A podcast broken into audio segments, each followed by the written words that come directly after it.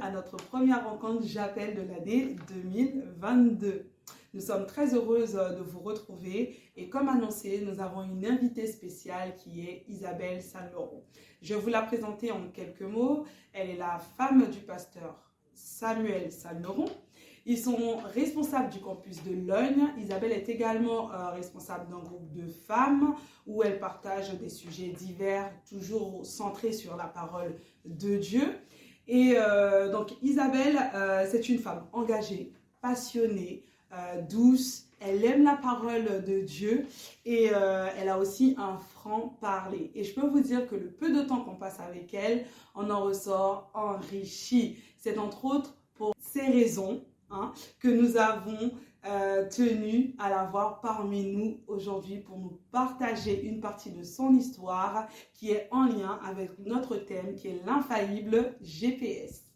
Et je vous dis à tout de suite.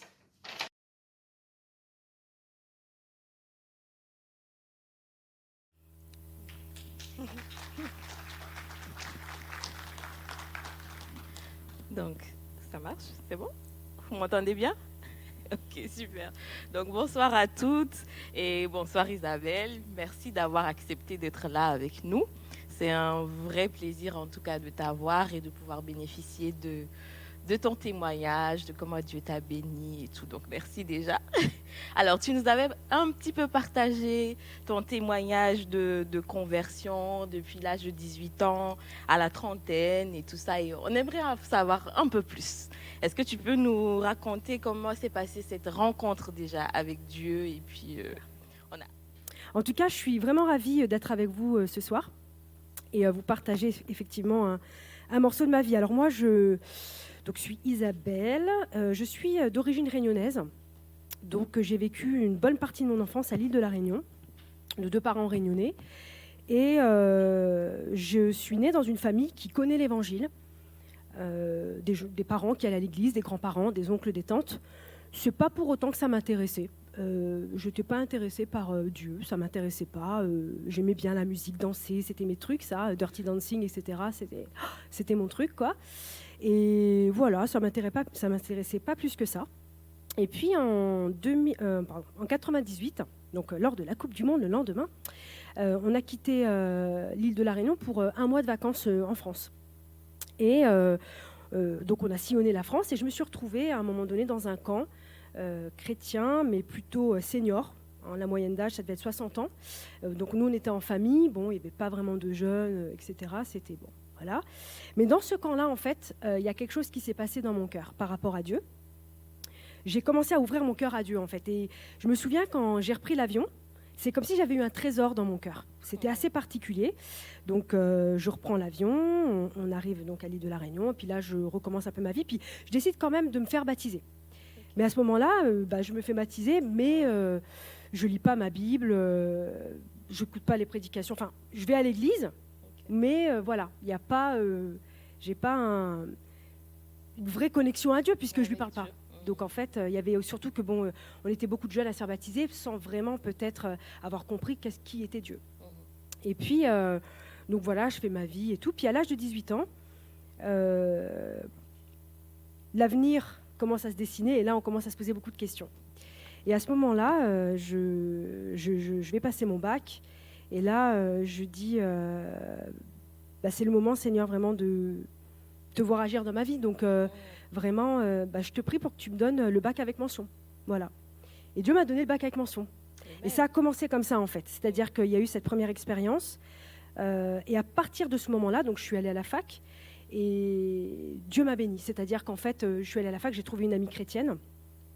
Et toutes les deux, on se motivait à parler à nos copines de Jésus, puis on vivait des choses super bien, quoi. Et à partir de ce moment-là, j'ai commencé à découvrir la profondeur de la parole de Dieu.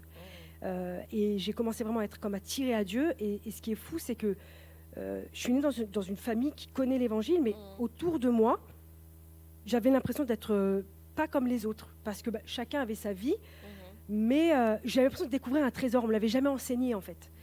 Et, là, j'ai commencé vraiment à, connecter à Dieu, et donc à construire ma vie avec lui. Et puis, bah, j'étais à la fac et je voulais revenir en métropole. Je voulais revenir ici. Et là, je commence à vivre bah, un premier miracle parce que je me dis, bon, je viens, j'habite à 10 000 km. j'ai un peu de famille ici, mais là où je veux aller, j'ai pas de famille. Donc comment je vais faire en fait pour me loger Voilà, c'est un peu compliqué. Et puis je me souviens, c'était au mois de juillet, il y avait un camp de jeunes. Je voulais pas vraiment y aller parce que je connaissais personne. Donc du coup, je me dis bon, allez, j'y vais, j'y vais pas. Et puis tout d'un coup, il y a une copine qui y va. Donc c'est bon, on y va ensemble. Et en arrivant là-bas, on, passe un super moment. Et d'ailleurs, pour la petite histoire, dans ce moment-là, je sens que ma vie est mise à part. C'est-à-dire que je sens que Dieu me dit, tu vas me servir. Et à ce moment-là, j'ai 20 ans. Et donc c'est un truc qui, reste dans mon cœur. Et à la fin du camp, je parle à la femme euh, du pasteur. Et puis on parle comme ça. Elle me dit ben tu vas faire tes études et tout. Tu pars en France? Je lui dis oui oui. Elle fait euh, et je lui dis où je vais. Je vais. Elle me fait ah ben j'ai ma cousine qui habite là-bas. Je fais euh, ah bon? Et puis elle me dit bah écoute, en plus elle m'a parlé d'un logement. Bah, tu veux que je l'appelle? Je l'appelle ce soir et tout. Ok. et donc elle l'appelle. Elle me dit, il faut que tu l'appelles tout de suite parce qu'elle part en vacances demain. effectivement, si je ne l'avais pas appelé ce soir, bah, je ne l'aurais pas eu. Et puis, donc, j'appelle cette dame, et puis elle me dit, euh, voilà, vous voulez faire quelle étude euh, Vous allez aller dans quelle église Et moi, je faisais une prière à Dieu, parce que j'avais vu tellement de jeunes partir et aller dans le décor. Moi, j'avais dit, Seigneur, je pars, mais je veux rester attaché à toi. Je veux vraiment euh, trouver une église dans laquelle vraiment je vais te servir, euh, et puis voilà, quoi, je, je, vais avancer avec toi. Et puis par contre, je ne veux pas faire de gros trajets, donc permet vraiment que je trouve un logement, allez, qui soit à 5 minutes de l'église et à 5 minutes euh, bah, de, de, la fac, quoi. Et donc j'appelle cette dame, et là on discute, elle me dit, bah, vous allez faire quelle fac? Bah, Économie. Ah oui, oui, d'accord, bah, écoute, la nouvelle église vient de s'ouvrir à côté de cette fac, et mon logement est à 5 minutes. Amen. et j'ai dit, Seigneur, et, ça a commencé comme ça, en fait. Ouais. Exactement. Et j'ai pas fini, j'en ai un autre comme ça pour vous, encore plus grand. Et donc du coup, euh, voilà, euh, donc euh, je pars. Mes parents sont sereins parce qu'ils savent que voilà, tout est conduit. Et puis j'arrive et, j'arrive dans, dans une église extraordinaire en fait. Et vraiment dans cette église, on est plein de jeunes qui arrivent en même temps et, et on commence à vivre des choses ensemble. Un peu comme à Bastille en fait, un peu comme vous ce soir. Et vraiment, moi, je voudrais vous encourager, c'est important parce que dans ce temps-là. J'ai rencontré des gens extraordinaires.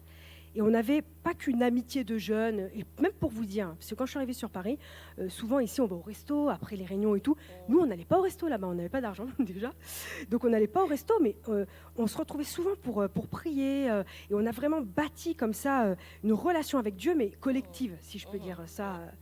Et donc pendant, pendant ces, ces, trois années dans cette église, vraiment Dieu me reconfirme, qui me met à part vraiment de manière très forte. Et, avec une amie même, j'avais partagé cette expérience avec Sandrine, on avait vécu un truc euh, où vraiment, euh, on passait beaucoup de temps, hein, toujours à prier, à parler de Jésus, etc. Et puis un soir, euh, elle voulait souvent dormir à la maison. Et un soir, en fait, on se réveille en même temps, alors que ça faisait trois heures qu'on dormait, et on a senti vraiment Jésus dans la pièce, en fait. Ça, c'était une expérience très, très, très forte. Et il était vraiment là, en fait. Et donc j'ai vécu ces trois années euh, très, euh, très enrichissantes, très denses au niveau spirituel.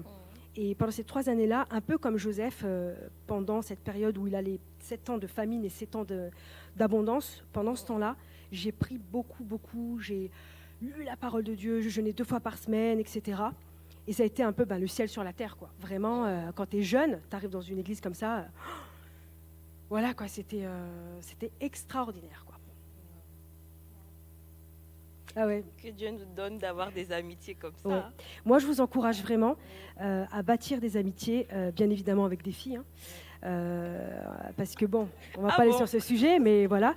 Pourquoi? Parce que hum, je vous assure que la, parole part toujours de deux, à deux, deux valent mieux qu'un.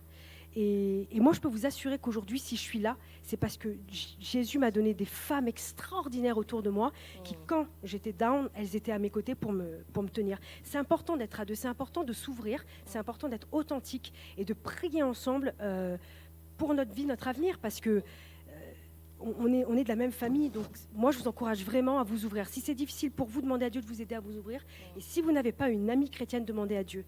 Il va vous en donner une. Je peux vous assurer que c'est son plan pour votre vie et il va vous en donner une. Amen, amen. Alors, moi, je vois à travers ton témoignage là que tout a été euh, guidé. Et euh, après euh, ta conversion, en fait, tu es monté en flèche, tu as eu de très belles rencontres et tu as passé aussi des, des, des, moments forts avec ces personnes-là. Euh, mais il y a un moment aussi, euh, lors de, de notre échange, euh, j'ai- j'ai- tu- tu m'as fait part de quelque chose et, j'aimerais que tu nous en dises plus sur ça. C'est-à-dire que à un moment donné, tu es vraiment monté euh, en flèche et, et- et- tu sentais la bénédiction, la main de Dieu sur toi. Et, à un moment donné, tu commençais à faire euh, quelques choix euh, vraiment qui commençaient à t'éloigner un petit peu de, sa présence, mais, mais tu sentais quand même qu'il était là, en fait, qui te rappelait à chaque fois. Et est-ce que tu peux nous en dire plus sur cette partie-là de ta vie? Donc dans cette période faste-là, euh, euh, il y a eu un moment où euh, j'ai rencontré un jeune homme pour qui j'avais des sentiments. Et avec cet ami avec qui je priais, on priait tout le temps hein, pour notre avenir, etc. Et c'était particulier parce que j'avais des sentiments, mais dans mon cœur, j'étais jamais tranquille, quoi. Je ne peux pas expliquer, ça ne me mettait pas la joie, et pourtant j'avais des sentiments. Mais on est jeune, on découvre la vie, on a 20 ans, donc on ne sait pas. Donc on prie et tout ça, etc. Et puis, euh, euh, je sais que c'est là, qu'il y a une espèce de truc là, mais j'y prends pas garde en fait. Je me laisse un peu aller dans mes sentiments, voilà.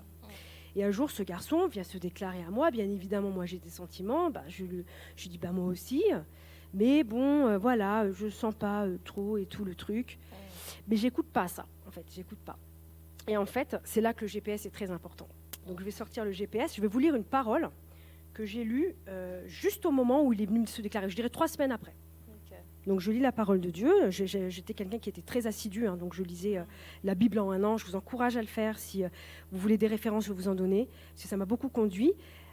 Et, donc j'étais mon plan de lecture, hein, c'était mon plan de lecture, donc ma Bible en un an. Et là, je lis la parole, un verset dans 2 Rois 14, euh, verset 10, donc, qui dit Pourquoi t'engager? Dans une malheureuse entreprise qui amènerait ta ruine et celle de Judas Mais Amatia ne l'écouta pas. Je lis ça, donc pour moi, la parole est claire. Ah C'est là, c'est très clair. On est d'accord, c'est clair. D'accord Euh, et, et je me dis non, Seigneur, c'est vrai, c'est pas ta volonté. Donc, euh, bon. Mais j'ai pas prêté attention à ça, en fait. Et je me suis vraiment euh, laissée euh, envahir par ces sentiments. Et puis, bon, ben, on a fini par euh, être ensemble. Et puis, euh, il a, euh, on, a, on a eu une relation qui a duré peut-être, je sais pas, neuf mois ou un truc comme ça. Et à partir du moment où il m'a demandé en mariage, où j'ai accepté, euh, alors là, je suis tombée dans une dépression. Un truc que Ah je oui. pouvais pas expliquer. Au lieu de me réjouir, je suis pas bien. Je suis pas bien, je pleure tout le temps, je suis pas heureuse. Et à un moment donné, je lui dis, bah, il y a un problème. Et il me dit, bah, écoute, soit on, on continue comme ça ou on casse. Et donc, on casse la relation. Et, euh, et du coup, à partir de ce moment-là, je rentre dans une période de ma vie très compliquée. Très compliquée parce que euh, je rentre vraiment dans une déprime chronique, quoi. Euh, c'est compliqué pour moi parce que j'accepte pas non plus. Je me dis, euh, j'ai peur. Je me dis, bah, plus personne jamais me demandera en mariage. En fait, Euh, ça arrivera plus. voilà. Et puis autour de moi, tout le monde commence à se marier. ça devient compliqué. et cette période, elle a duré 5, 6, ou 7 ans à peu près. Elle a duré très longtemps. Mais elle a duré très longtemps parce que j'ai voulu m'attacher aussi à quelque chose. Je savais que ça Dieu, que c'était pas de Dieu, mais j'ai voulu rester attachée à ça en fait. Euh, je, même si je savais que Dieu était là, et pendant cette période, par contre, Dieu était fidèle. Il continuait vraiment à me parler. euh, euh, et, et pareil, dans cette période-là, c'est là que je reçois vraiment euh, une parole du GPS que je ne que je vais pas vous lire en entier. Je vais vous donner la référence, mais vous allez voir. euh, c'est, euh, et d'ailleurs, aujourd'hui, pour la petite histoire, euh, avec Samuel, c'est vraiment euh, la base de notre ministère, en fait. C'est fou, hein Dieu est vraiment extraordinaire. Cette parole est dans Ésaïe 61, et là, Dieu me dit dans cette période difficile euh, qu'il rebâtira ma vie sur d'anciennes ruines, qu'il me relèvera et qu'il me renouvellera. Je vous, fais, je vous fais vite, mais je vous invite à lire ce passage, qui est un passage extraordinaire. Et Jésus le reprend aussi, parce qu'il dit que c'est lui qui est venu pour nous guérir, en fait. Et, et je me suis attachée à ça pendant des années, parce que, euh, voilà, je n'arrivais pas à sortir euh, la tête de l'eau, quoi. Donc, euh, ça- c'était une période assez, assez compliquée, quand même. Du coup, on peut dire qu'il y avait une vraie lutte intérieure entre la volonté de Dieu que tu connaissais finalement et Mm. notre propre volonté. Et je crois que chacune de nous peut se reconnaître dans, dans cette lutte-là, où des fois on sait clairement euh, où on doit aller, mais c'est pas forcément le chemin qu'on a envie de prendre. Et c'est pas évident en fait. Comment comment tu as géré ce moment-là en fait de euh, parce que par exemple tu nous parlais de du tu as lu la parole et tout. Est-ce que tu étais plus comme ça ou un petit peu en rébellion avec Dieu en mode de pourquoi tu permets pas? Comment tu as vécu ce moment? Bah, il y a eu un, peu des up and down, euh, mais en tout cas, euh, je peux dire que justement, euh, une des clés, en tout cas dans ce moment-là, c'est que j'étais entourée de personnes extraordinaires. C'est pour ça que je vous encourage vraiment à bâtir des amitiés en Christ, parce que j'ai été vraiment, j'avais des amis autour de moi qui, alors c'est sûr, je les saoulais un peu, hein, parce que je parle beaucoup. Donc je les saoulais beaucoup avec mes problèmes, mais euh, ils étaient là et priaient pour moi. Euh, et, voilà. Et oui, j'ai eu des périodes un peu. Euh, c'est-à-dire qu'en fait, j'ai pas vraiment été de rebelle. J'ai connu d'autres périodes de rébellion, pas forcément à ce moment-là, mmh. mais par contre, ce qui s'est passé, c'est que j'ai vécu par exemple un temps fort à Jap. Parce que vous voyez, moi je suis un bébé de Bastille, hein, donc je suis arrivée euh, à Paris en 2008. Et ça aussi, c'est un miracle de Dieu parce que, euh, pour la petite histoire, euh, j'avais passé un concours de la fonction publique. Et pendant ce concours-là, en fait, l'oral, j'étais en tournée musicale d'un groupe qui s'appelle Solidéo. Et on, faisait, on sillonnait toute la France comme ça et on faisait de l'évangélisation par le chant. Et en fait, à la veille de l'oral, bah, j'étais en tournée, j'étais en concert. donc j'ai pas eu le temps de préparer mon oral, donc j'y suis un peu arrivée en dilettante, mais toujours en disant Seigneur, de toute façon, moi, euh, j'ai la conviction que tu vas me bénir en fait. J'ai la conviction que tu vas me bénir, donc je te sers. Je ne sais pas que je te sers pour que tu me bénisses, mais l'Église m'avait imposé les mains avant que je parte et vraiment j'ai vraiment reçu que Dieu euh, était capable vraiment de me bénir, même si euh, l'oral se passait. Enfin voilà, je l'ai pas bien révisé. Et effectivement, hein, sur le coup j'ai pas eu mes notes, mais les résultats tombent pendant la tournée. Et puis là, je vois que je suis avant dernière sur la liste complémentaire. Il y a des gens qui diraient, punaise mais moi, je dis merci Seigneur. Je savais, moi, que tu allais me bénir. Donc, j'étais pas. Euh, puis, je continue à faire ma tournée et tout, et je m'inquiétais pas. Il faut savoir qu'à ce moment-là, euh, j'avais un petit contrat euh, dans une école, enfin, dans un collège. Et puis, ce contrat s'arrêtait, le, je crois, le 7 décembre. Et puis, il fallait faire des vœux. Et moi, j'ai dit Seigneur, je te fais une prière, tu m'envoies partout où tu veux en France, mais pas à Paris, s'il te plaît. Ah. Je déteste cette ville. Donc, tu m'envoies à Metz, Lille, où tu veux, mais pas là. Et donc, j'ai mis Paris en 20e. Et euh, mon contrat s'arrête le 7 décembre, donc euh, le lundi matin, grâce matinée, je suis trop contente. Euh, je vais aller voir ma soeur, elle vit aux États-Unis à l'époque. Je dis, bon, ben, je vais y aller et tout ça. J'ouvre la boîte aux lettres, et là, j'ai un courrier qui me dit affecté à Paris 1er janvier. Et là, j'ai deux choix. Je dis Paris, quoi? Non, j'irai pas à Paris. Ou franchement, c'est tellement un truc de dingue, mais j'y cours, quoi. Donc, du coup, ben, je dis Seigneur, j'y vais. Franchement, je te fais confiance et tu vas pourvoir, en fait. Et euh, donc, euh, j'arrive à Paris. Euh, et c'est ce que je racontais à Noémie tout à l'heure dans la voiture. Donc, j'arrive à Paris. Et là, Paris, on est d'accord Vous êtes tout d'accord avec moi pour se loger à Paris? C'est une galère, on est d'accord Ok. Donc moi j'arrive, et puis bon, ben, j'arrive, j'ai des contacts, donc je peux me loger dans un, ce qu'on appelle un foyer de jeune fille. Donc pareil, je dis Seigneur, je vais à Paris vraiment. Paris en plus, donc vraiment, il faut que je trouve une bonne église et que je sois pas loin de l'église, quoi, parce que moi j'ai pas envie de faire deux heures de route, quoi. Et puis donc j'arrive, je prends mes fonctions dans mon job et tout.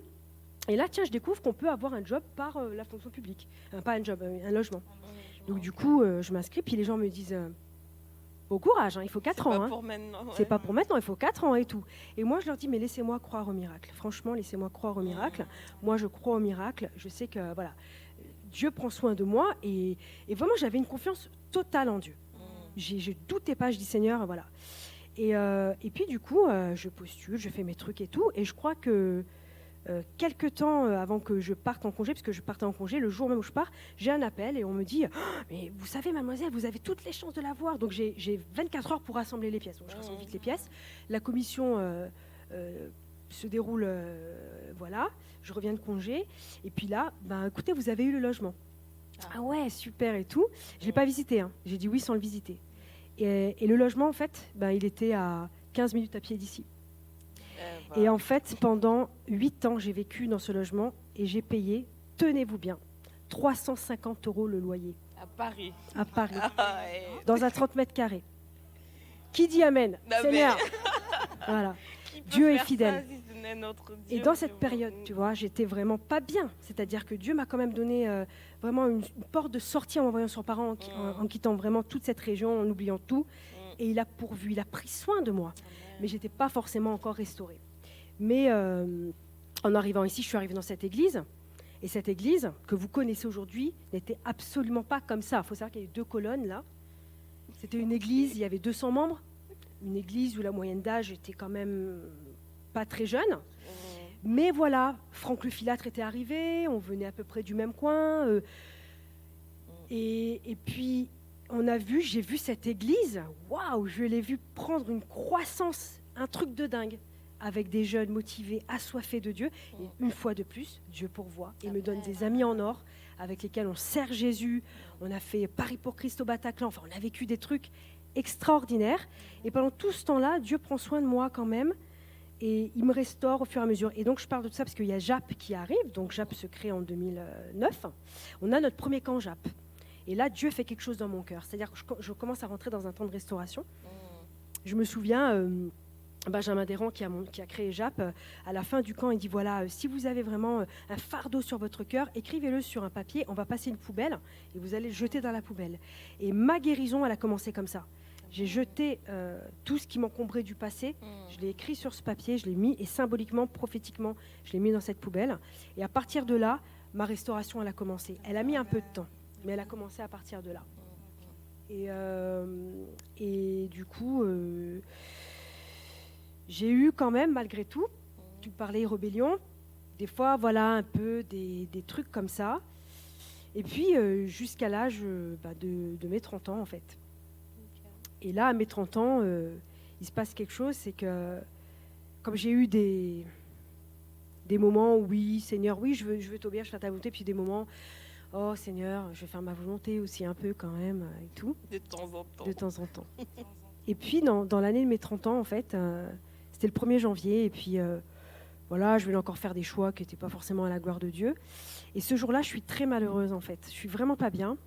Et je tombe à genoux dans ma chambre, dans mon, dans mon appartement, et je dis Seigneur, j'arrête quoi. Enfin, j'arrête, euh, j'arrête d'être comme ça. Moi, je veux te suivre et je veux retrouver ce premier amour et à la vie, à la mort. Et là, je lui dis même si tu me donnes pas de mari, je te suivrai parce que je, je, je, tu- je, je- je veux te suivre quoi. Je veux plus avoir une vie comme ça. Je veux me consacrer. Et à partir de là, vraiment, parce que je souffrais du célibat quand même. Mais à partir de là, une joie dans mon cœur qui est venue et j'ai commencé vraiment à vraiment apprécier la vie et à me dire regarde t'es une jeune femme t'as un job t'as une superbe église enjoy comme dirait une collègue à moi et je me suis dit ben ouais et ben on va profiter de la vie la vie que le Seigneur me donne quoi et donc à partir de là euh, voilà quoi j'ai commencé euh, à, à vraiment me sentir mieux et, et à être bien C'est vraiment génial. hein.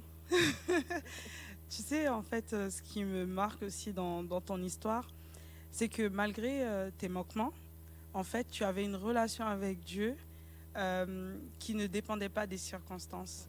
C'est-à-dire que tu savais que Dieu, c'était ton Père. Et en fait, même quand tu, tu, tu, tu tombais, ou même quand c'était compliqué pour toi, ben, tu savais revenir dans, ta, dans sa présence. Et si tu faisais une erreur, tu revenais à ses pieds. Tu savais que c'était euh, c'est ta source, en fait. C'est ton repère. Et, euh, et, et ça, franchement, je trouve ça génial parce que euh, c'est quelque chose parfois qui nous manque. de, de, de vivre en fait cette relation-là avec Dieu comme vraiment un père en fait qui, qui nous aime euh, malgré les circonstances, malgré euh, les difficultés. Et aussi, tu avais aussi cette pleine confiance et assurance lorsque les personnes te disaient ce n'est pas possible ou c'est ça, c'est compliqué quand même. Ben, tu allais par la foi et tu disais, ben, en fait, que la volonté de Dieu se fasse. Si ça si la porte s'ouvre, Alléluia. Si la porte ne s'ouvre pas, ben, Alléluia. En fait, le Seigneur sait pourquoi. Et en fait, ça, c'est vraiment une disposition de cœur.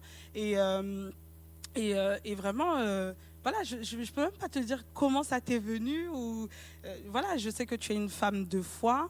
Et euh, aussi, ben, tu lis beaucoup la parole de Dieu. Et moi, je pense que quand même, euh, il y a une bonne partie aussi dans ça. C'est-à-dire que plus tu lis cette parole-là, ben, en fait, à chaque fois, tu as été guidé en fait à travers elle. Et je trouve ça juste génial Et voilà, qu'est-ce que tu pourrais vraiment dire à une Japienne là aujourd'hui qui justement se sent en lutte et, et, qui, souhaite suivre le Seigneur, mais qui, se sent aussi un peu ballottée, qui, ne sait pas. et, quand, ça va pas, ben voilà, elle, reste longtemps sur le tapis, le chaos, et elle a du mal à aller de l'avant. Enfin voilà, quel conseil que tu pourrais donner même pour, pour éplucher cette parole, pour vivre pleinement la vie de Christ et être dans la paix en fait, comme tu l'as été? En fait, euh, déjà, bah, c'est ce que je disais. Déjà, je vais redire ce que j'ai déjà dit, j'insiste beaucoup là-dessus. Deux va mieux qu'un. Donc, en fait, euh, c'est inévitable. On ne vit pas sa vie et sa foi en Christ tout seul. On la vit dans une communauté. Et donc, quand on sent qu'on lâche, quand on sent qu'on est en train de tituber, on a toujours quelqu'un qui vient, pam, et qui nous relève. Et c'est pour ça que c'est très important de bâtir des relations. Euh, et c'est vrai qu'on est dans une ville avec beaucoup de distractions. C'est sûr, Paris, c'est magique, euh, c'est la lumière, c'est la ville de la lumière, etc. Mais je pense qu'il faut vraiment. Euh, moi, je me souviens, justement, quand on était, on venait arriver sur, sur Paris, que j'étais arrivé sur Paris, puis que j'avais mes amis et tout, on avait euh, créé, on appelle ça jusqu'à aujourd'hui, hein, parce que ça fait plus de douzaine d'années qu'on est vraiment mis, on a un groupe d'amis, on est six ou sept. Ils sont plus, ils sont plus du tout sur Bastille, hein. ils sont tous partis, Canada, l'île de la Réunion, dans le sud, ils sont plus là. Mais en fait, on a bâti un groupe connaissez les GDM, à l'église on dit GDM, et nous on avait fait GDMA, c'est-à-dire en fait le groupe de maison de l'amitié.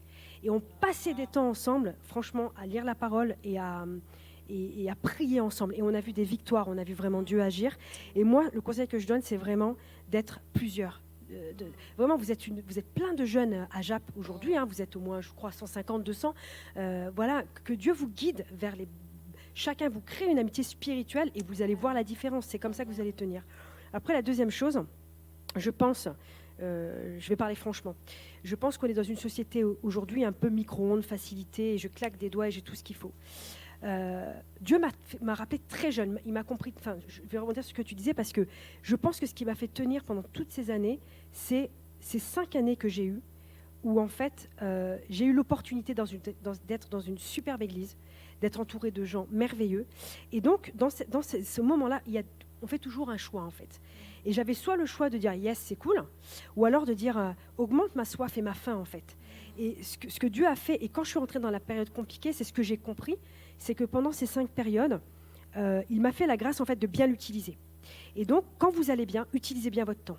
Quand vous allez bien, jeûnez, priez, engrangez, comme Joseph, engrangez, prenez une grange spirituelle, mettez dedans, soulignez la parole de Dieu, lisez-la, parce que quand ça ira mal, je peux vous assurer que le Saint-Esprit viendra et dit Souviens-toi de cette parole. Vous allez vous souvenir des expériences. Et vous allez vous attacher à ça. Parce que du fait d'avoir vécu des expériences avec Dieu, de dire Mais attends, aujourd'hui je suis down, mais lui il est fidèle. Que, dit la parole Mais c'est un Dieu fidèle. C'est un Dieu qui ne change pas. Il n'y a pas d'ombre de variation dans son amour.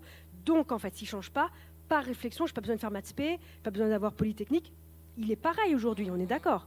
Donc du coup, c'est important. Moi, je vous conseille aussi d'écrire, parce que moi aussi, ce qui m'a fait tenir, c'est que quand j'étais jeune, j'écrivais beaucoup, beaucoup, beaucoup dans des bouquins. Je disais, Seigneur, il a fait ça pour moi et tout. Et dans les périodes de disette, je relisais. Je fais, ah ouais, il a fait ça, j'avais oublié, dis donc. Donc vraiment, moi aussi, je, vous, conseille ça. Et euh, de ne pas rester seul, parce que la foi ne se vit pas seule. Et de ne pas avoir honte, de ne pas avoir honte de chuter. Franchement, qui ne chute pas dans la vie? Tout le monde chute. Vraiment, il euh, n'y a aucune chrétienne qui, peut dire moi, euh, j'ai une vie super tracée, c'est qu'elle ment. Elle dit pas la vérité. Et elle va peut-être pas faire un gros péché, hein, parce que c'est vrai que nous, en tant qu'être humain, on fait quoi de la gradation de péché? Ben moi, j'ai juste menti. Elle, elle a couché avec un garçon. Aux yeux de Jésus, c'est le même péché. Il n'y a pas de gradation.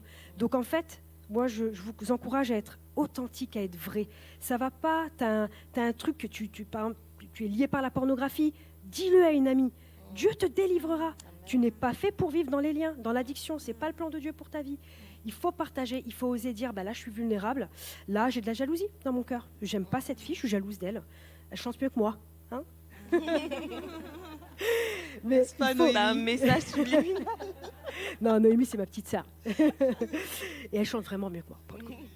Et, euh, et, du coup, voilà, il faut, il faut oser être vrai en fait. Et je pense aussi, une dernière clé, je pense que ce qui m'a aidé vraiment à me relever, c'est que moi, en fait, bah, tu l'as dit dans ma présentation, c'est que moi, j'aime les relations vraies.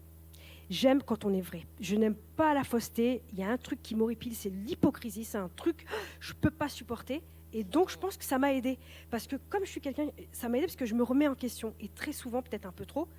Mais du coup, du fait de me remettre en question et de m'arrêter et de me dire, qu'est-ce que je fais là? Je peux vous assurer que ça a été une clé dans, dans mon relèvement, en fait, de pas euh, faire l'aveugle, de continuer dans mon truc.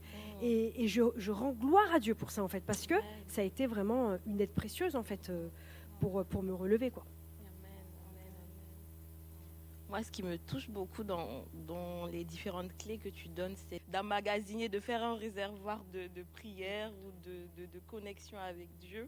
Moi, en tout cas, c'est c'est la clé que j'emporte chez moi. Je ne sais pas vous, mais en tout cas. Et du coup, ma- ma- la question que moi j'avais, c'est parce qu'à plusieurs reprises, tu, nous disais que tu avais vraiment ce sentiment fort dans ton cœur. Enfin, tu sentais que Dieu te dirigeait clairement, te guidait comme un GPS tout simplement. Et euh, à quel moment tu sais que c'est Dieu et pas ton propre désir en fait, pas ta propre volonté? Parce que je pense que des fois on a la difficulté aussi à, à- à savoir la différence finalement ou à savoir que c'est clairement Dieu. Je sais qu'il n'y a pas de doute. Donc est-ce que tu as des conseils à nous donner par rapport à ça? Ben, en fait, euh, ce qui est sûr, c'est que euh, ça, ça peut mettre du temps, mais euh, votre vie de prière, en fait, réellement votre vie de prière, en fait, développer votre connexion à Dieu, euh, ça va vous faire ouvrir l'oreille à Dieu. Et moi, en fait, je voudrais vous partager un, un verset par rapport à ça, justement, parce que du fait de, oups, du fait de, de prier Dieu, vous allez vraiment euh, euh, avoir une, euh, une vraie relation avec le Saint-Esprit, en fait, Mm. avec le Saint-Esprit. Et que dit la Bible sur le Saint-Esprit? Alors déjà, il y a un verset que je voudrais vous laisser, c'est Jean 16, verset 13. Euh, Quand l'Esprit de vérité sera venu, c'est Jésus qui dit, hein, il vous conduira vers la vérité tout entière, car ce qu'il dira, il ne le tirera pas de son propre fond, il répétera seulement ce qu'il aura lui-même entendu et vous annoncera ce qui doit arriver.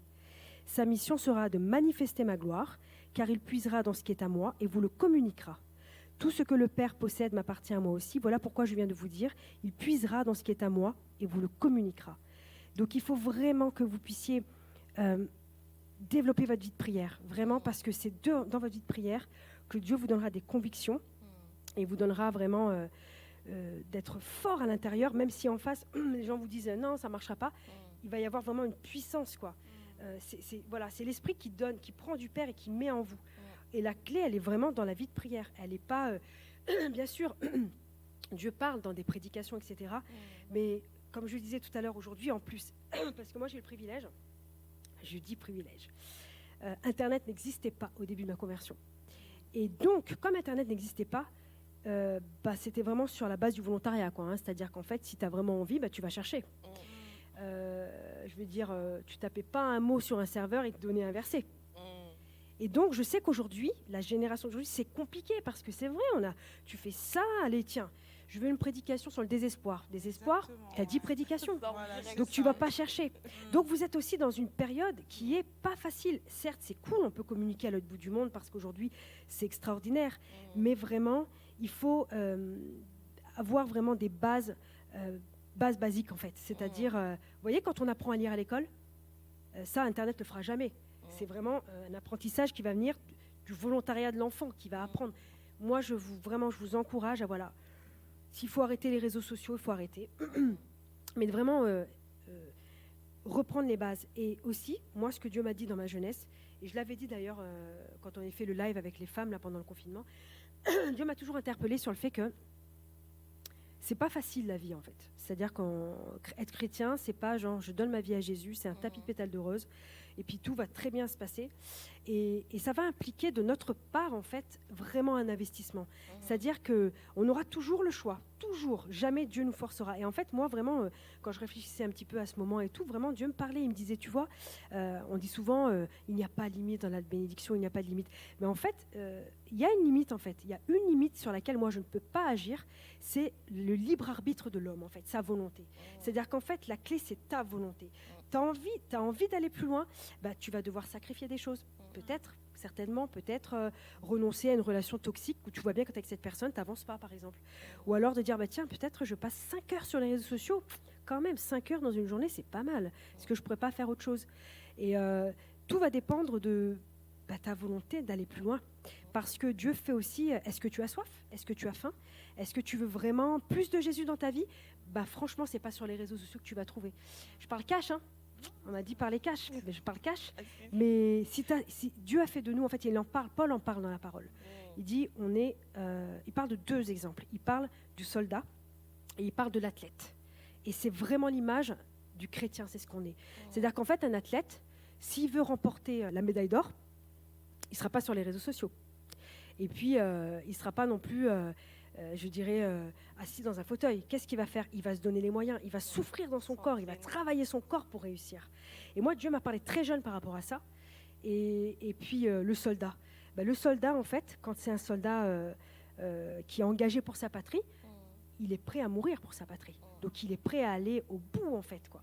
Et en fait, euh, la clé, c'est-à-dire que si aujourd'hui, dans ton cœur, ben, tu n'as pas envie, si dans ton cœur, tu n'as pas faim, tu n'as pas soif, ta prière, c'est Seigneur, donne-moi faim, donne-moi soif, donne-moi vraiment une niaque et une motivation pour, pour aller plus loin avec toi.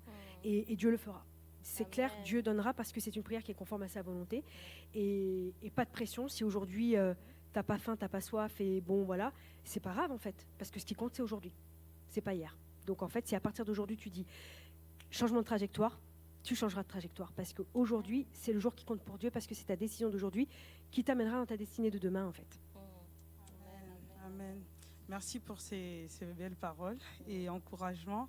Euh, je voudrais savoir, euh, Tracy, parce qu'on on, veut récolter aussi des, questions des filles, si elles en ont.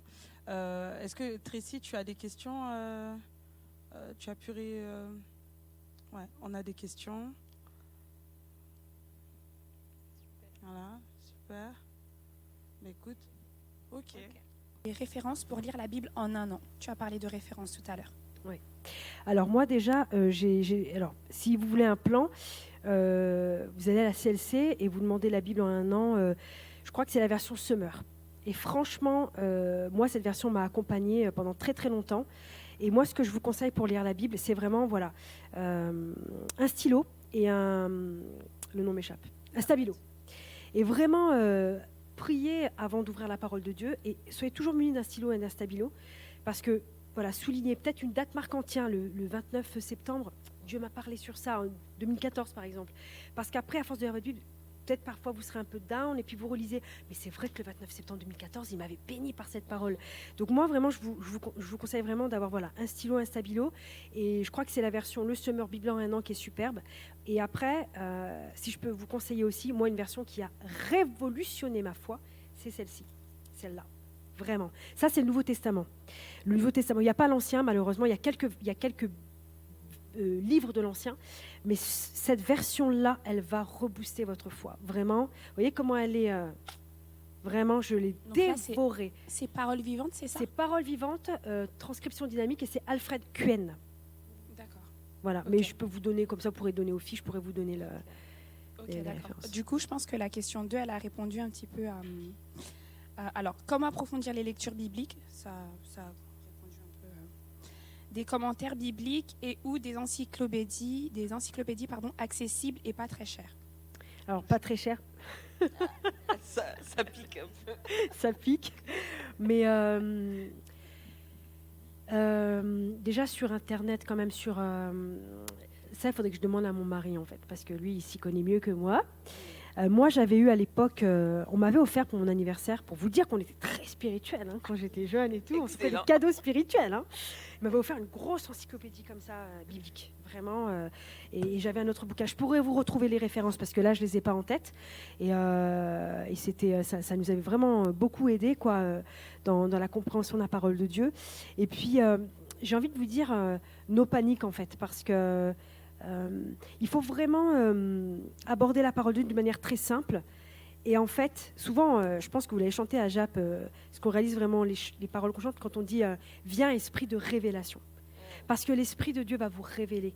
Et c'est vrai que c'est important, hein, je minimise pas ça, parce que mon mari, en plus, il est très doué là-dessus, sur le contexte, etc. Hein. je ne suis pas en train de minimiser, mais dans une première approche, dans un premier temps, esprit de révélation, viens me révéler le texte, viens me faire comprendre. Euh, si vous n'avez pas lu la Bible en un an, moi je vous conseille déjà de la lire en un an déjà.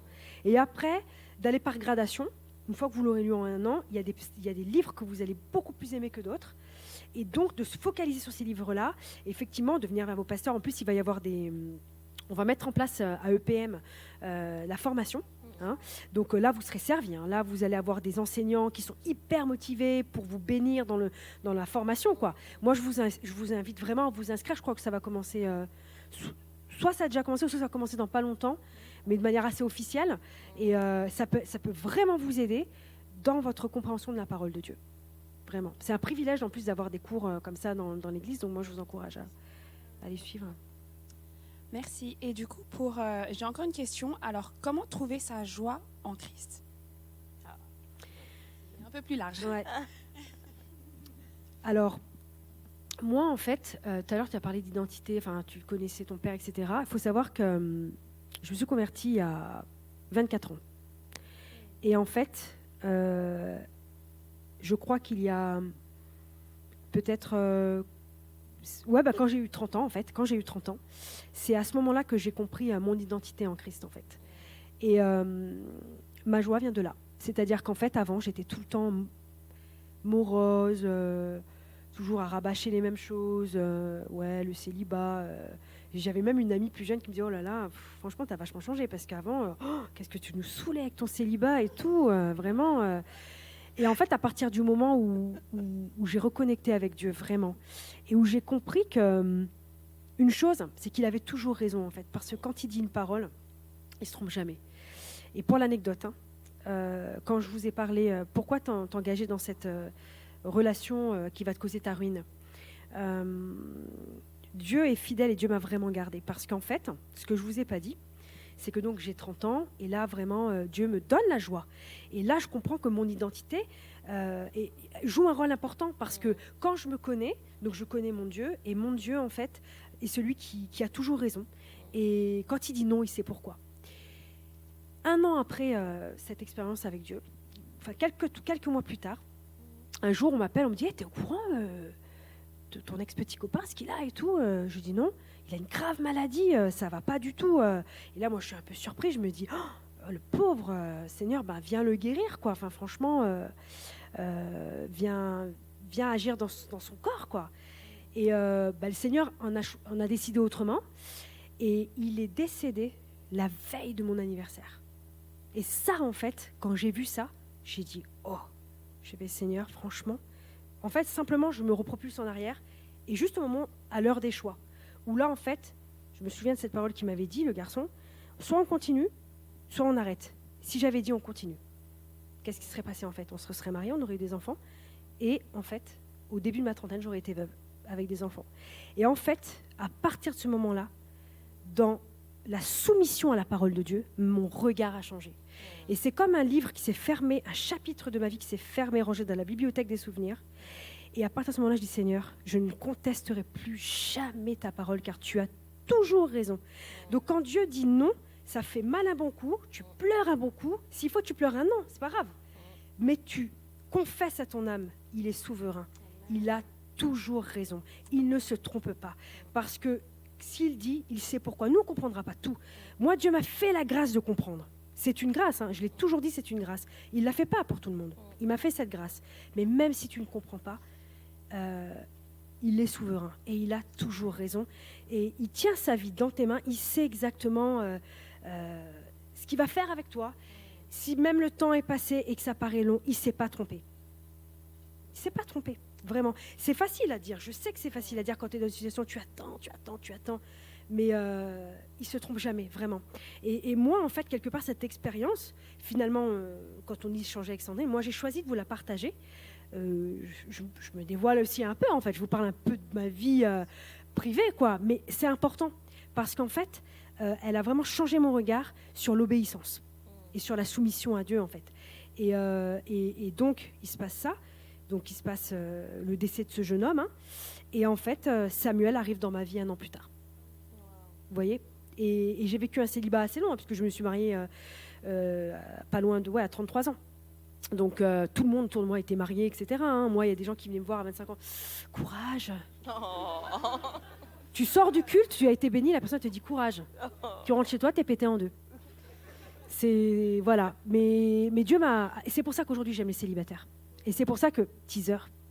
Pardon. Le 19 février à Logne, on organise quelque chose spécial célibataire. Et vous avez vu, il y a eu l'annonce et tout. Venez. Vraiment, Dieu va vous faire du bien. Il va toi, chaque année, en février, c'est vrai, et je bénis Dieu pour les couples. Merci Seigneur, moi-même je suis mariée, merci Seigneur pour les couples, et c'était super, je pense, la soirée que vous avez eue hier. Mais moi, cette année, j'ai envie d'honorer les célibataires, et j'ai envie que cette année, voilà, euh, ben, la Saint-Valentin soit pas que pour les amoureux, qu'il y ait aussi un temps pour vous, euh, d'enseignement, de bénédiction, de restauration. Dieu donne une parole pour vous donner, de tenir bon jusqu'à ce qu'il accomplisse sa parole pour vous. Et voilà, donc venez à Londres, ça va être une super après-midi, 14h, 19 février. On a une oratrice exceptionnelle qui sera là, qui a vraiment reçu de Dieu des choses extraordinaires. Donc n'hésitez pas, c'est ouvert, on sera une joie de vous accueillir. Donc voilà.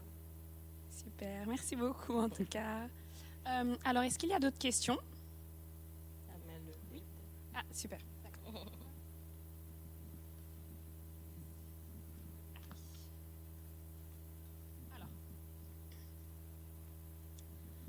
Comment faire quand on croit avoir une certitude de Dieu qui ne l'est pas finalement?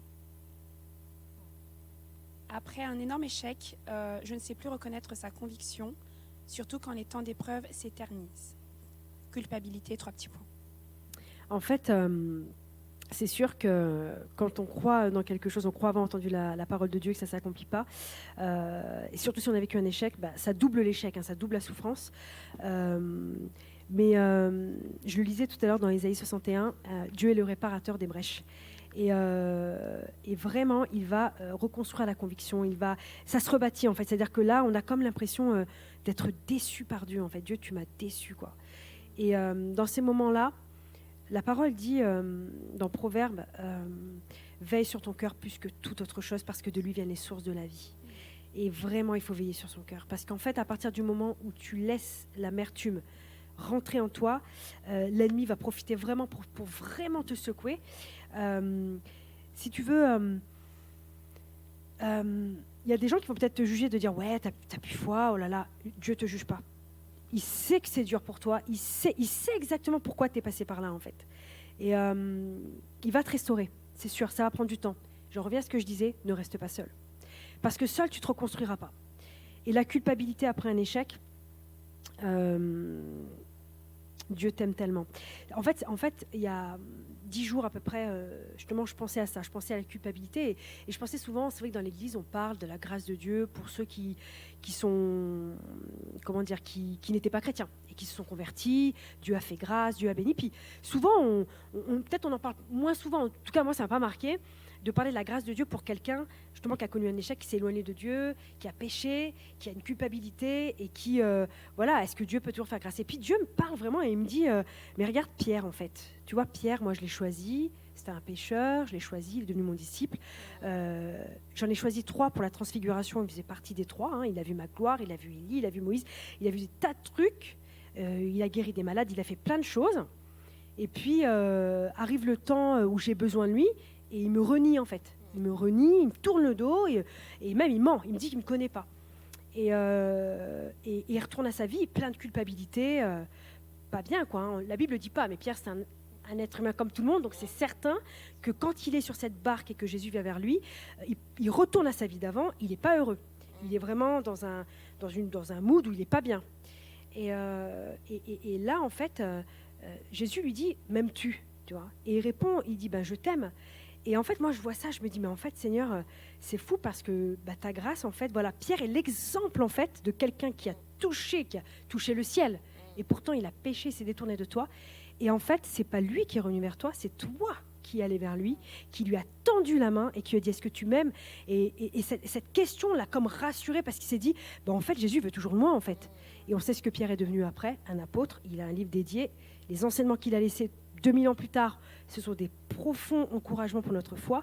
Et donc je dis gloire à Dieu. C'est un exemple que Dieu rétablit, Dieu restaure. Je pense que la foi de Pierre, ses convictions, ce qu'il avait vu quand il est en train de retourner à sa pêche, je ne pense pas qu'il y pense. Je pense que c'est compliqué pour lui d'y croire encore. Euh, Jésus euh, est mort, hein, donc euh, l'espoir est down, il n'y a plus rien. Et pourtant, Jésus est venu. Donc, moi, ce que je veux dire comme parole ce soir, c'est que Jésus viendra sois patiente. Il va venir vers toi, il va pas, il t'oublie pas. Et à ce moment-là, sois prête à lui dire oui, je t'aime, et il va te relever. Tu n'as juste qu'à lui répondre, c'est lui qui fait le reste. Et il va te bénir, il va te relever, parce que son plan, c'est pas que tu restes down, mais ne reste pas toute seule. Entoure-toi de gens qui vont, qui vont t'amener plus loin, qui vont euh, te tirer. Et, j'ai une autre image, une autre image, pardon, je suis désolée, je parle beaucoup.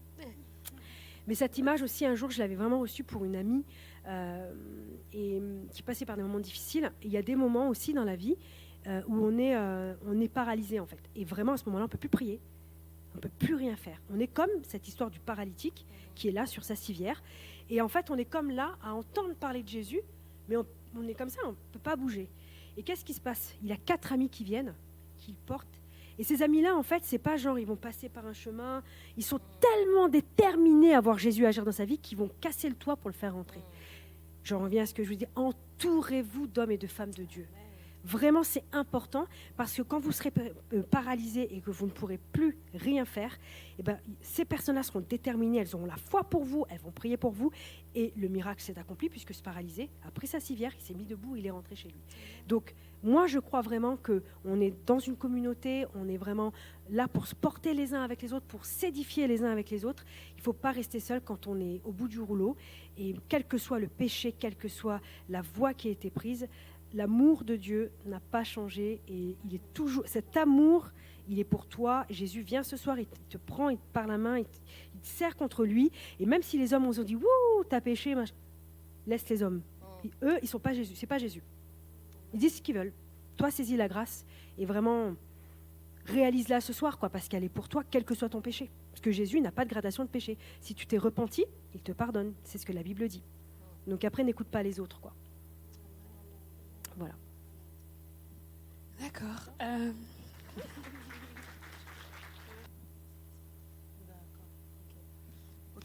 Ben, merci beaucoup. Merci Isabelle euh, pour ton cœur, que tu, que, tu nous dévoiles une partie de, ton histoire en tout cas, euh, que tu nous dévoiles aujourd'hui, que tu, que tu as voulu nous partager, transmettre. Et je crois que vraiment, en tout cas, moi je parle pour moi, j'ai été bénie. Donc soyez bien entourés les filles, je vous encourage euh, en tout cas dans ce sens. Et euh, donc voilà, donc on, va. Euh, Excuse-moi, il y a une dernière question Oui. oui. alors, j'ai une dernière question. Comment faire pour que l'identité passe de la tête au cœur? Ah, Super question philosophique. Non, moi, je, pense qu'on prend le sens de la question, c'est-à-dire, euh, on le sait, mais on ne le vit pas, en fait, ça ne tombe pas là. Euh, j'ai une anecdote, enfin, je, faisais la louange ici euh, très longtemps, et je me souviens, un jour, j'étais avec un leader de louange, et la thématique de son chant, c'était l'identité, et je ne pouvais pas chanter cette chanson. Je lui dis, je ne peux pas chanter cette chanson, en fait. Je, non, je ne connais pas mon identité. et à ce moment-là, j'ai réalisé effectivement qu'elle était là qu'elle n'était pas ici. Euh, pour connaître ton identité, il faut euh, que tu cherches euh, l'identité de ton Père céleste. Clairement, en fait, il y a une filiation puisque nous sommes les filles du Dieu, du Dieu Tout-Puissant. Et donc, notre ADN vient d'en haut. Donc, en fait, si tu, si, tu, as du mal à comprendre vraiment qui tu es, cherche à savoir qui il est, en fait. Si tu cherches à savoir qui il est, Déjà, je vais te dire, moi, ce que j'ai appris euh, ces dernières années, pourtant 24 ans de conversion, mais je bénis Dieu parce qu'on n'arrête jamais d'apprendre, en fait. C'est ça qui est extraordinaire. Il y a des révélations comme ça que j'ai eues au bout de 20 ans. Euh. moi, je sais, par exemple, que euh, chaque fois que l'ennemi, en fait, le diable voulait peut-être me rappeler mes manquements, mes faiblesses, moi, je lui rappelais qui était Dieu, en fait. Et je sais qu'il y a une clé, en tout cas, que j'ai retrouvée dans ma vie, c'est déclarer qui est Jésus-Christ? Il est le roi des rois, il est le ressuscité, il a vaincu la mort. Pourtant, c'est des chants que j'ai chantés hein, pendant des années. Mais un jour, je me suis assise et j'ai vraiment pris le temps de réaliser qui était Jésus. Parce que des fois, on peut avoir des années de conversion et suivre euh, un chemin comme ça, suivre un mouvement, suivre une église, suivre un programme. Non, non, là, je me suis arrêtée. Et quand j'ai commencé à déclarer qui est Jésus, je me suis assise dans mon identité. Je me suis assise dans mon identité. Donc, si c'est juste là, c'est-à-dire des prédications que tu entends, des livres que tu lis, mais que tu as du mal, là, tu dis, oh, ouais, focus sur Jésus. Vraiment sur ce qu'il a fait, qui il est aujourd'hui. Euh, cherche à savoir qui il est, en fait. Puisque c'est lui qui, qui te donne la filiation au Père. Et donc, à partir du moment où tu découvres, tu comprends l'ampleur de son sacrifice, sa puissance, sa gloire, sa magnificence, sa majesté, il va, il va, ça va descendre là, et là tu vas comprendre que tu n'es pas n'importe qui. Tu es la fille du roi des rois, en fait. Tu n'es pas n'importe qui. C'est-à-dire que si tu n'es pas n'importe qui, euh, Dieu te protège, Dieu te garde, tu es dans sa main, tu es la prunelle de ses yeux, c'est la parole de Dieu qui le dit. Et donc, à partir de ce moment-là que tu vas réaliser que tu n'es pas n'importe qui, ça va être une étape, ça va être comme un... Tu vois, quand tu tires sur un fil rouge, tu tires sur un fil, plus tu vas tirer, plus tu vas... tu vas lire, tu vas dire, ah ouais, ouais, tu vas voir le truc, tu dis, ah ouais, ah ouais, ah ouais, et puis ça va venir tout seul en fait. Mais moi, ce que je conseille, c'est vraiment, euh, tu as du mal, cherche à savoir qui est Jésus. Par exemple, tu prends le Nouveau Testament, rien de mieux, les quatre évangiles, et tu les relis là-dedans. À la fin, je suis sûre que tu vas me dire, je sais qui est Jésus. Parce que cette version-là, vraiment, à moi, m'a bluffé. Vraiment. Je, j'ai redécouvert Jésus, en fait. Et je pense réellement que c'est aussi euh, ça qui m'a donné de m'asseoir dans mon identité. Vraiment. Vraiment, vraiment. J'espère que j'ai répondu à la question.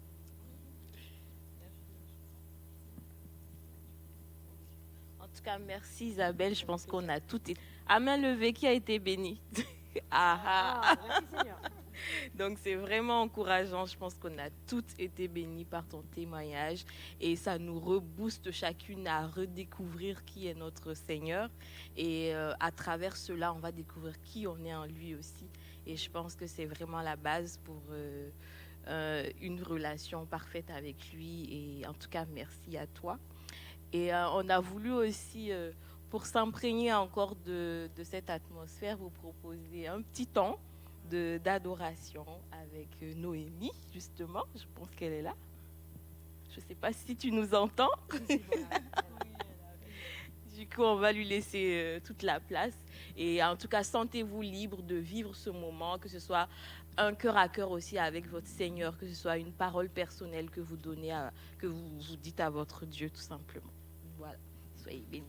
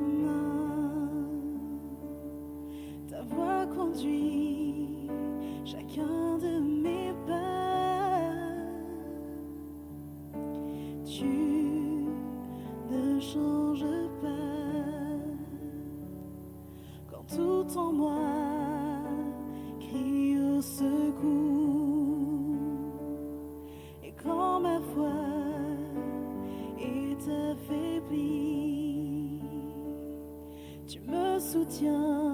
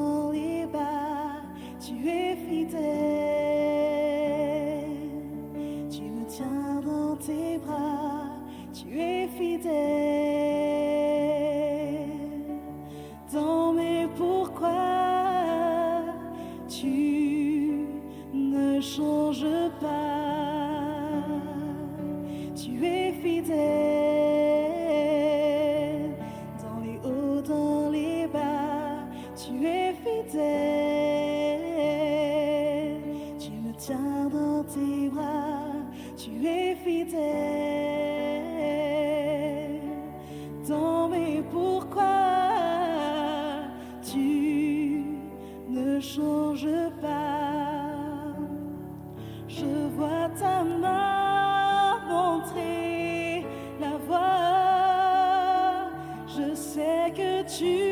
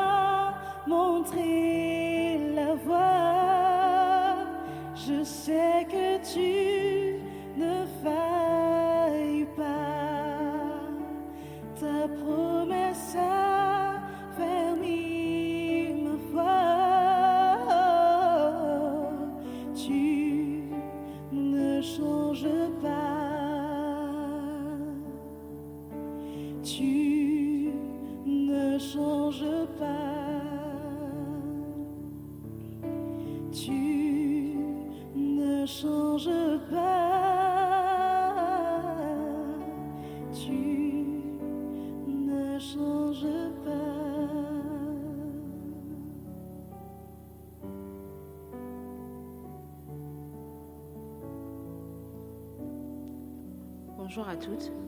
Alors je vais vous lire un livret euh, qui, a déjà béni plusieurs personnes. Il a été écrit par euh, Sandrine Maignan, la responsable de J'appelle. En fait, on vient de discuter longuement sur le, chemin, sur le sujet du chemin de vie avec Dieu. Et en fait, ce texte sur la sanctification va permettre de conclure ce moment, car il nous encourage à persévérer, à être vrai, et surtout à faire confiance à Dieu dans notre marche chrétienne. Car comme on l'a dit, malgré nos manquements, lui, il reste un GPS infaillible. Le titre de ce livret est La sanctification, un cadeau de Dieu. L'introduction. La Bible nous encourage à marcher dans la sanctification et c'est ce que l'on voit très clairement en 1 Pierre 1, versets 15 et 16. Mais, puisque celui qui vous a appelé est saint, vous aussi soyez saints dans toute votre conduite, selon qu'il est écrit, vous serez saints, car je suis saint. Cependant, beaucoup d'entre nous oublions la fin de ce verset qui dit, vous serez saints, car je suis saint. Et non, il n'est pas dit vous serez saints par vos œuvres ou vos sacrifices. En tant que chrétiens, nous devons avoir cette pleine conscience que la sainteté est un don de Dieu. C'est par sa présence que nous sommes transformés de gloire en gloire. Non pas pour nous glorifier nous-mêmes, mais pour sa gloire, afin qu'il soit visible et palpable à travers nous. Effectivement, ceux qui me connaissent savent à quel point j'aime cette phrase, visible et palpable dans sa simplicité, son amour, et non sur du paraître. C'est mon mot d'ordre. Il est vrai que dans notre processus de repentance, nous pouvons avoir des pensées très négatives sur nous-mêmes en nous comparant aux autres ou en nous disant que nous sommes indignes, que nous ne méritons pas son pardon. Et c'est vrai. Ces pensées ne sont pas fausses, mais ça ne s'arrête pas là. L'immense vérité, c'est que la sainteté est une bénédiction particulière, un cadeau de Dieu qu'il suffit de reconnaître en gardant les yeux fixés sur notre Père qui nous l'a offert. Et c'est ainsi que nous pourrons semer et récolter en abondance. Ces mots ont alors toute leur place dans ce contexte, non par ma force, non par ma puissance, mais par l'Esprit de Dieu. Zacharie 4, verset 6. La sainteté est un don, il faut l'accepter. La sainteté, comme nous l'enseigne la parole de Dieu, n'a pas de prix. Nous sommes sanctifiés par la parole qui réside en nous, tout simplement. Jean 17, verset 17, Sanctifie-nous par ta parole. Voilà pourquoi un chrétien qui ne médite pas très régulièrement la parole de Dieu sera toujours ballotté de toutes parts dans ses pensées qui peuvent le dominer lorsqu'elles lui font comprendre qu'il est indigne. La parole de Dieu est pourtant vivante, je m'explique. La connaissance de la parole de Dieu, c'est bien. Nous sommes d'accord, mais si tu ne la comprends pas, elle ne sert à rien. C'est une réelle compréhension et mise en pratique qu'elle peut faire effet dans ta vie. La présence de Dieu est une promesse inconditionnelle. Dieu nous a fait une promesse inconditionnelle en nous disant que rien ne peut nous séparer de son amour. Romains 8, verset 38. Mais, malgré cette promesse parfaite, nous arrivons à mettre une distance entre lui et nous. Il nous cherche constamment, mais on refuse de l'entendre nous dire ⁇ Je suis avec toi ⁇ Essaie encore, avance avec moi, je t'aime parfaitement. Tu n'es pas un échec à mes yeux. Tu es tombé, mais je suis là pour te porter. Fixe-moi, tout simplement. Le problème du chrétien qui s'égare. Le fils prodigue a souffert pendant longtemps loin de son père, parce qu'il se considérait indigne. Mais la parole nous dit qu'un jour, il est rentré en lui-même, et c'est là qu'il a pris conscience de certaines choses, et décida de rentrer chez son père, malgré le fait qu'il se considérait indigne. Peu importe la raison pour laquelle nous nous éloignons, c'est à l'état de notre cœur que nous devons faire attention. Car c'est lui qui est impacté en premier dans toutes les étapes, du péché à la repentance. Néanmoins, on vit dans un monde où le faible, celui qui échoue, est souvent méprisé, rejeté, pointé du doigt, abandonné. Mais n'oublions pas que le reflet de ce monde n'est pas celui de Dieu.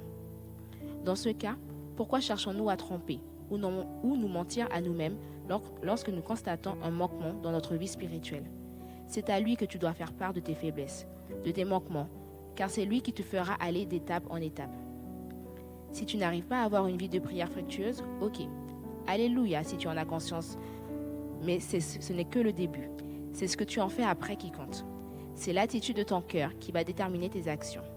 Va au pied du Père, qui a la solution, puisqu'il est la solution. C'est lui qui enseigne à écouter sa voix et à prendre plaisir dans sa présence en observant les petites choses que tu ne voyais pas, puis expérimenter de plus grandes. Dieu prend plaisir à écouter les humbles. Nous agissons comme si Christ était venu pour tout ce qui saute aux yeux, du paraître, du mensonge, pour l'effort. N'oublions pas que tout n'est que grâce. Donc mettons-nous à nous devant lui et laissons-le justifier nos pensées, nos habitudes, nos prises de décision. Vivons tout simplement avec lui qu'il soit avec nous quotidiennement dans nos actions et non pas l'ami du dimanche. Quelques pièges qui influencent notre amitié avec Dieu. Le premier, le jugement vis-à-vis de l'autre, entre chrétiens. Car comme je l'ai dit une fois à une amie chrétienne qui critiquait les choix de films d'une autre amie chrétienne, Dieu est patient avec toi, donc tu dois l'être avec ton prochain aussi. Et d'ailleurs, cette histoire ne te regarde pas si ce n'est pas pour prier pour elle. En effet, tu as des choses à régler et j'ai des choses à régler mais nous avons tous un couloir différent, mais qui mène au même endroit en tant qu'enfant de Dieu. Donc inutile de faire le best-of chrétien parce que tu es libéré ou pas concerné par une situation visible le plus souvent. Le deuxième piège qui influence notre intimité avec Dieu, c'est justifier constamment ses erreurs. 3. Chercher un coupable après avoir fait une erreur. 4. Jouer un rôle. 5. Ne pas être soi-même. 6. Se comparer aux autres. 7. L'activisme les œuvres, le faire ne remplacent pas notre relation avec Dieu. Certaines personnes sont parfois très actives dans le milieu chrétien et se contentent de cela pour parler de relation avec Dieu. Mais face à certaines situations où tout devient noir, leur première réaction, c'est ce sentiment d'injustice, car ils font beaucoup et se demandent alors où est Dieu. Toutes ces choses peuvent influencer négativement notre relation avec lui. Soyez vous-même, soyez disposés et disponibles pour que Dieu puisse agir pleinement en vous et que vous puissiez porter du fruit aussi dans la vie des autres. Ne limitons pas l'amour, la grâce de Dieu pour nous. Éphésiens 2, versets 8 et 9. Car c'est par grâce que vous êtes sauvés, par le moyen de la foi, et cela ne vient pas de vous, c'est le don de Dieu. Ce n'est pas par les œuvres, afin que personne ne se glorifie. Avoir faim et soif de lui. Le psaume 107, verset 20 nous dit Il envoya sa parole et les guérit. Il les fit échapper de la fosse. En effet, avant d'être guéris, notre situation nous enferme dans une fosse et le plus grand danger, c'est cette fosse qui nous empêche de nous déployer. La vraie guérison de Dieu nous libère complètement et nous fait sortir de cette fosse. La fosse que je veux mettre en lumière ici, c'est le mensonge ancré et déguisé comme je l'appelle. C'est la fosse de je n'ai pas le temps pour méditer. Le travail ne me laisse pas de temps de prier. Lorsque je rentre, il faut que j'appelle la famille au pays, il faut que je prépare la journée de demain. Je dois gérer ceci, cela, répondre au tel, passer du temps avec un tel au téléphone. Et il est déjà bien tard lorsque je dois me coucher. À peine je prie, je m'endors. Le week-end chargé et le dimanche arrive. Le réel problème n'est pas tout cela en réalité. Même si on te retire ton travail, tu perds ton téléphone, ta famille est occupée, tu trouveras le moyen de faire tout autre chose que d'être dans la présence de Dieu et d'avoir une pleine intimité avec lui. Pourquoi? Parce que le réel problème, c'est que tu n'as pas soif et faim de lui. Ton envie première n'est pas de lui plaire et de lui être pleinement agréable. Ce n'est pas ta priorité, ce n'est pas une passion. Je ne dis pas que si cela arrive de temps en temps, cela veut dire que tu n'as pas d'intimité avec Dieu, car Dieu connaît les circonstances et l'état de ton cœur. En effet, tu peux être toujours très pris, très occupé entre ta vie professionnelle, familiale, relationnelle, d'église et être connecté à Christ, car tu le places au milieu de toutes tes activités. C'est sa personne qui guide tes prises de décision et par ta manière de vivre, on voit Dieu malgré les hauts et les bas. Tu n'as peut-être pas l'occasion de prendre du temps à part avec lui quotidiennement, mais au-delà d'une habitude, du rituel, tu vis Christ. Il est le premier dans ton cœur et cela se voit dans ta vie. À savoir, l'appétit vient en mangeant, comme on dit. Alors médite, médite petit à petit, médite jusqu'à ce que cela devienne naturel. Demande à Dieu quotidiennement cette faim et soif de lui. Il crée en nous le vouloir et le faire et il conduit. Accepte et crois que malgré tes manquements, Dieu, dans son infini amour, peut se servir de toi. C'est son désir. Je ne parle pas d'être missionnaire, pasteur, parce qu'aujourd'hui, dès qu'une personne se convertit à Christ, la mode, c'est quelle est ma mission? Quel est mon don? Quel est mon appel? Je veux être leader. Stop. Apprends déjà à être un serviteur, à écouter Dieu. Aime-le, apprends à le connaître. Et sans cesse, Dieu te parlera à travers ce que tu vas voir et entendre autour de toi. Cela t'évitera même de faire certaines erreurs, mais également à savoir être humble lorsque tu es dans l'erreur et que Dieu te corrige humbles, tout comme Moïse et David, qui ont accepté la correction et l'autorité de Dieu dans leur vie. Ils se sont livrés pleinement à sa volonté. Tu ne seras plus inquiet ou troublé par tant de choses comme Marthe. Ta maladie ne sera pas ton frein.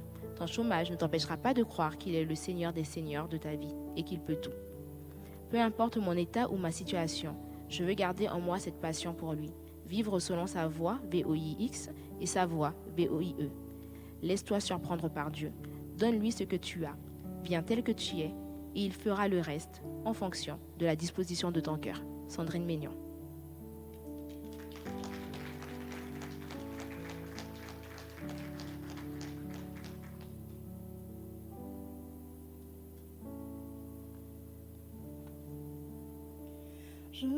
Vois ta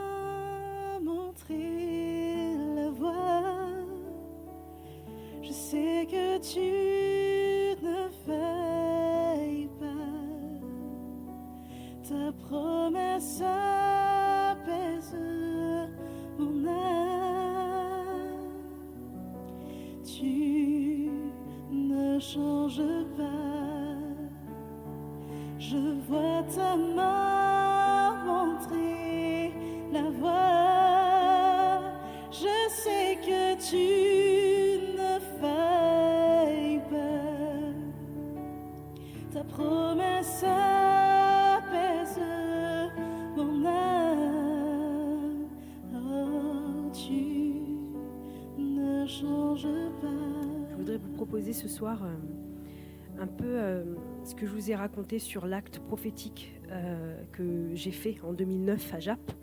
Voilà, s'il y a des femmes ce soir qui ont quelque chose qui les bloque dans leur vie ou vraiment un fardeau où elles se disent ce soir, je veux que ça marque la fin de quelque chose. Je veux un changement de trajectoire. Je crois que vous avez des petits papiers avec vous. vous allez écrire cette chose sur le papier. J'ai une poubelle juste là.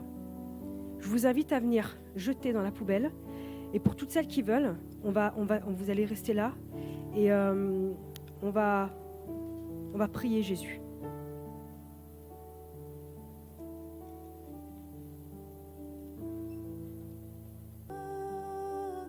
Venez avec foi. La parole de Dieu dit, euh, si vous demandez quelque chose et que vous croyez que vous l'avez reçu, vous le verrez s'accomplir. C'est Jésus qui l'a dit. Alors si ce soir vraiment, euh, de tout votre cœur, avec tout peut-être votre désespoir, votre souffrance, vous dites, c'en est assez, je veux que ça change, on va faire un acte ensemble, prophétique et symbolique. Et on va prier, on va vraiment prier Jésus le Tout-Puissant.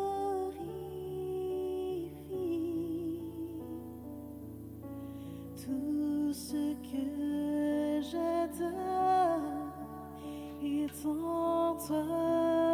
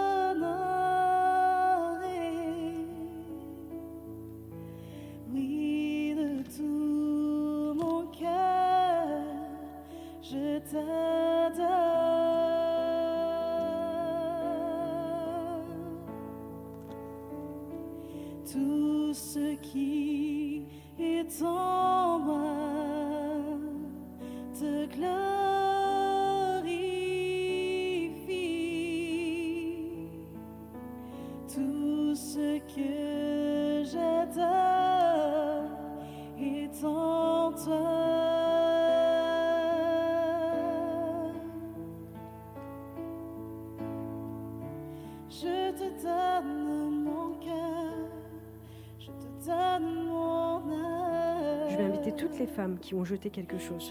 Vis allez venir là, toutes. Vous mettez en rang comme ça. Chaque instant de ma vie, jusqu'à mon dernier souffle. Oh, viens régner en moi, je te donne ma vie. Et de manière un peu euh, symbolique, vous allez vraiment accueillir, vous allez lever les mains, fermer les yeux, lever les mains vers le Seigneur, symboliquement. Comme si le Seigneur était là et venait et vous déposez votre délivrance dans vos mains. Vous allez accueillir, on va accueillir sa présence ce soir. Il est déjà là. Mais Seigneur, ta présence, ta présence dans chacune de ces femmes. Je veux te bénir pour ces femmes qui sont là ce soir. Seigneur, chacune d'entre elles, elles ont fait un trou dans leur agenda pour venir ce soir. Et moi, je sais que ce soir, ton plan pour elles, c'est un changement de trajectoire. Tu vois, elles se sont levées et elles ont fait cet acte de foi. Tu connais la lassitude, tu connais la souffrance, tu vois la culpabilité. Seigneur Jésus, tu vois euh, les portes fermées qui sont là. Et ce soir, elles sont toutes là dans un acte de foi. Elles te disent, viens Jésus, viens. Parce que Seigneur, déjà, ce que tu veux faire, c'est déverser ta paix. Ce que tu veux faire ce soir dans ce lieu, c'est rassurer.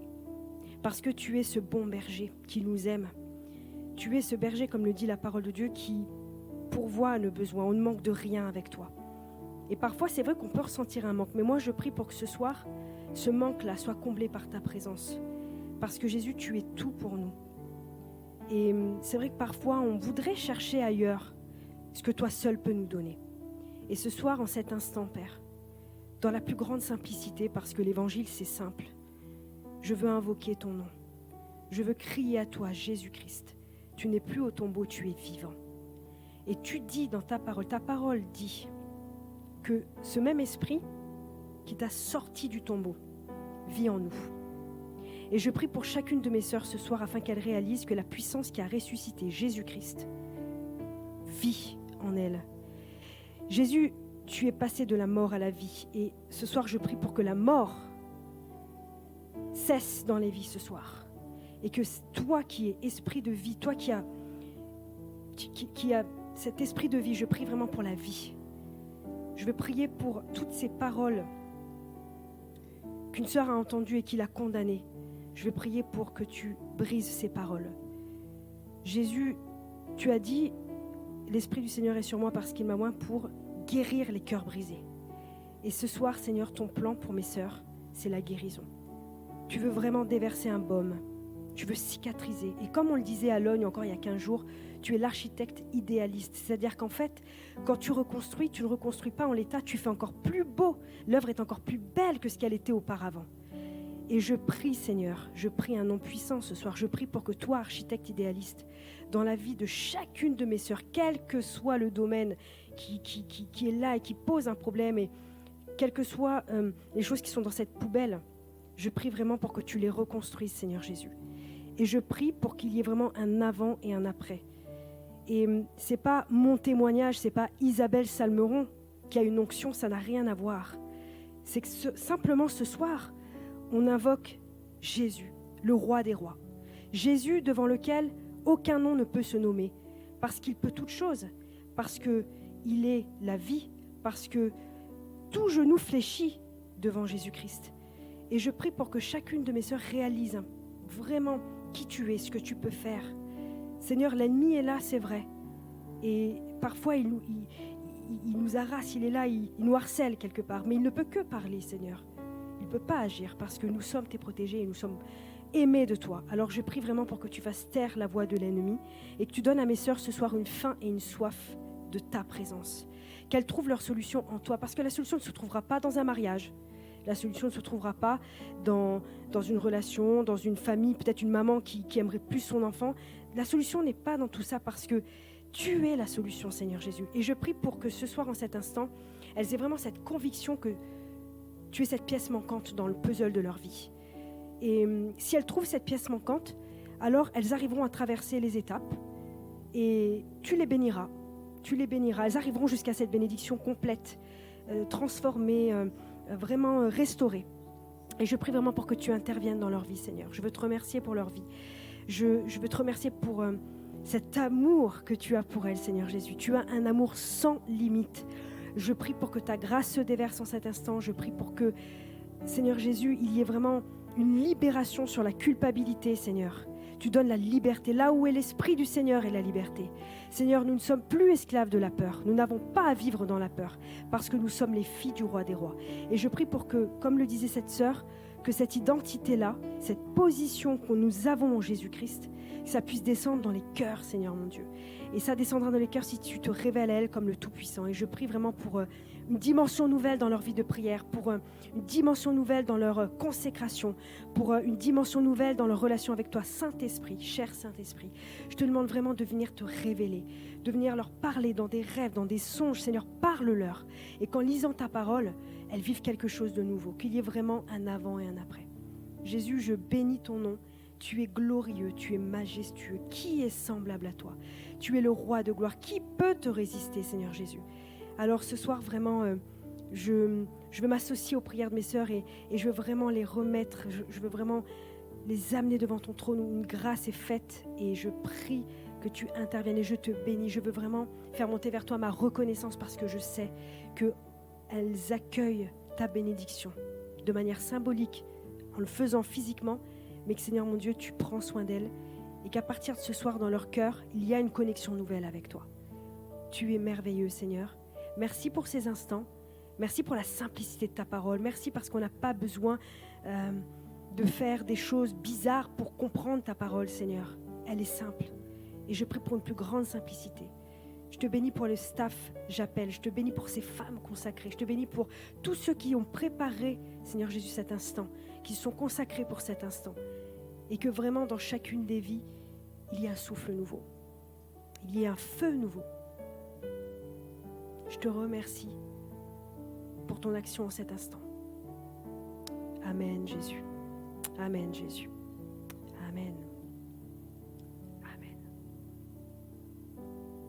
Peut-être qu'on pourrait chanter euh, ce chant euh, Je te donne mon cœur. Dieu, c'est mon désir de t'honorer. Et peut-être que vous pouvez le chanter comme une prière de consécration. Peut-être beaucoup le connaissent ce chant et souvent dans l'église on chante on chante, on chante. Mais là ce soir vous allez vraiment réaliser les paroles. Dieu c'est mon désir de t'honorer. Je te donne mon cœur, je te donne ma vie. Comme si c'était comme un cœur à cœur nouveau avec Dieu, peut-être pour la, comme un renouvellement de vœux un peu. Et vous allez prendre ces paroles, vous allez chanter avec Noémie en les réalisant, en les chantant différemment.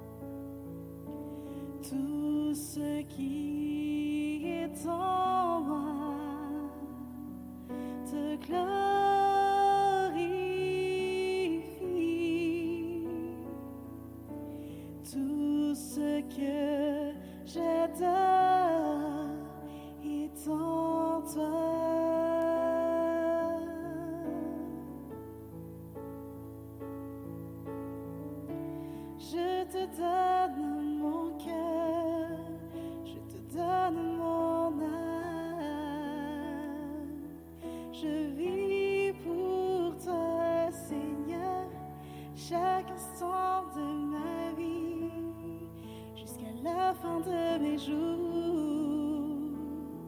Seigneur, règne sur mon cœur, je te donne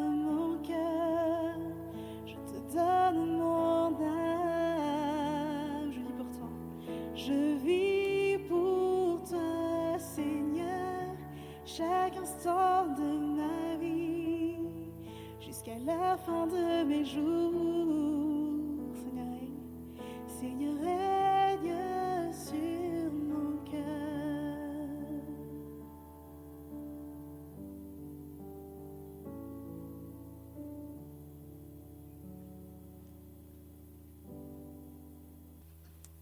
Amen, amen, amen. Est-ce qu'on peut ensemble apporter des applaudissements à notre Seigneur qui nous a permis, qui nous a vraiment permis ce temps béni. À lui soit toute la gloire. Et euh, pour conclure ce temps, c'était juste prendre le temps de vous remercier, vous qui avez pris le temps d'être là.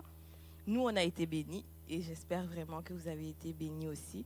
Merci à toutes les équipes, à la vidéo, au son, à nos chanteuses et pianistes et surtout à toi aussi Isabelle pour ce moment que tu as partagé en intimité avec nous.